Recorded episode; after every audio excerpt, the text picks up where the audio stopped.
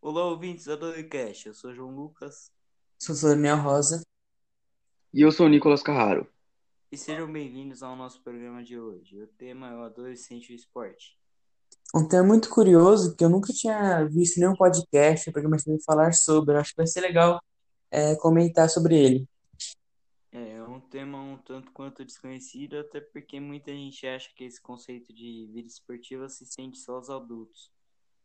É, mas isso está longe de ser verdade, né? Porque tem muitos benefícios, ainda mais durante a adolescência. Alguns deles são o melhor trabalho em equipe, a liderança, o raciocínio e a vida mais saudável. Sim, esses benefícios a longo prazo geram frutos que são muito benéficos na vida do cidadão. Você tinha falado alguma coisa antes de começar, João, que era sobre é, a falta de prática de exercício pelo- pelos adolescentes. Por que isso acontece? É, hoje em dia os adolescentes não praticam os esportes principalmente por desinteresse, muitas vezes causado pelo envolvimento, assim, digamos, no- com novas tecnologias, como o celular, os computadores, os videogames, que é, tornam o adolescente mais sedentário. É, no IBGE soltou estudos e pesquisas que informaram que nem 15% dos jovens brasileiros praticam a quantidade suficiente de esportes. Isso é tão verdade que no dia a dia a gente vê isso. Você está no final de semana em casa, em vez de fazer esportes ou uma atividade, você é, vê um vídeo no YouTube, mexe no celular, liga a TV, vê série, filme, e acaba esquecendo de fazer essa, essa atividade tão importante. É, sim, esse desinteresse, esse sedentarismo, junto a outros fatores, tornam o Brasil um dos maiores no ranking de países com obesidade. É, Eu acho o que é muito preocupante e deve ser controlado com é, estudos, pesquisas e principalmente programas que envolvam o adolescente a ter vontade de praticar esportes, a desenvolver uma habilidade esportiva. Eu acho que com o avanço da, da tecnologia, isso vai cada vez piorar, porque vai ter cada vez mais coisa para fazer no celular, no computador, que eles vão acabar esquecendo de vez. Como você disse, é muito importante que é, é, escolas, é, influenciadores é, estimulem os adolescentes a praticar esses esportes e atividades.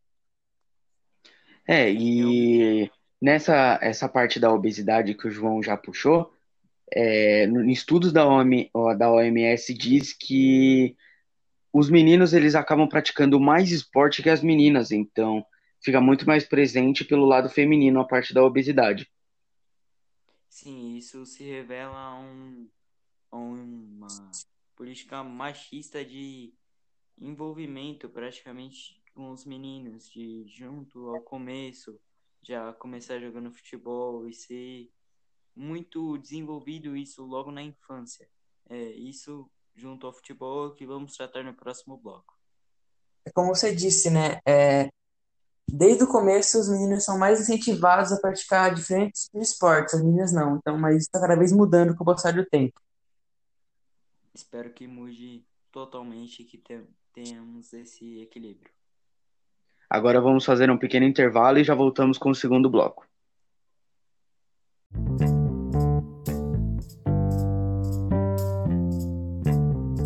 Voltamos para o segundo bloco, onde vamos falar sobre o futebol, que é o esporte mais praticado no mundo e principalmente no Brasil.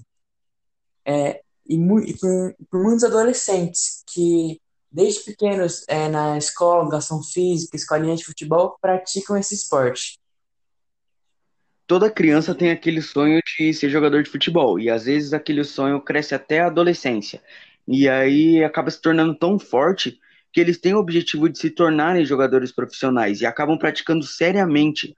Então, acabando deix... acaba deixando a formação escolar, o seu estudo, em segundo plano, o que pode ser que pode prejudicar muito a sua vida.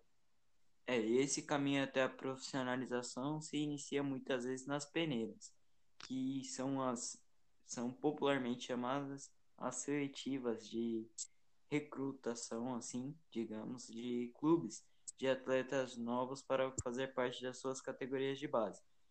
Isso que o Nicolas falou sobre é, deixar como plano B a educação é muito prejudicial, porque essas peneiras que o João falou, é, os candidatos que participam dessas peneiras, estudos dizem que apenas 1% conseguem é, prosperar nessa vida e conseguir vaga em grandes clubes brasileiros. Então é muito difícil. Se você deixar o estudo no segundo plano, você pode acabar se ferrando no, no, é, se não der certo o seu sonho. Então é muito complicado se tornar jogador de futebol hoje em dia. É, eu, por exemplo, já fui em várias peneiras e com toda a minha habilidade não passei em nenhuma. E eu, com toda a habilidade, nunca achei nenhuma. Eu fiz colinha e saí É, com um mês, então não posso falar muita coisa também. É, e isso é muito causado pelo desinteresse, que muitas coisas chamam mais atenção dos jovens e, e provocam com que esse sedentarismo e seja muito mais evidente. Ah, eu prefiro. Eu prefiro pegar meu controle e ligar um FIFA do que e ver os caras correndo do que eu ir mesmo correr. é, É, é o que acontece muito, é o que a gente está tentando mudar na mentalidade dos jovens desde pequenos. E acaba sendo mu- muito frustrante, porque a maioria das pessoas que tenta ser jogador de futebol são aquelas que tentam dar uma, uma nova realidade para famílias financeira, que sofrem muito. E se eles não conseguem, que é a, a grande maioria dos casos, dos casos, fica muito frustrante na cabeça da pessoa, entendeu? Então por isso que é tão difícil. É, eles se frustram e acabam nem praticando mais esporte, como se aquilo fosse uma decepção para eles. E tudo E aquilo é, também pode, tipo, prejudicar a autoestima, a disposição, tudo. Pode acabar com a, a vida, a paz da pessoa, a né? saúde da pessoa, psicológico, tudo. E mesmo que Isso, você não exato. consiga, a maioria é, não ganha nem dois salários mínimos por mês. Então, mesmo que você consiga ser profissional, ainda é muito difícil ajudar a família e se manter. Sim, mas é o que temos que ter em mente que com treino com objetivos em, em prática, a gente vai chegar onde queremos. Bom, acho que é isso, né? Acho que o episódio fica por aqui. Se você Sim, se gostou, ajuda a gente, apoie o compartilhe com os amigos.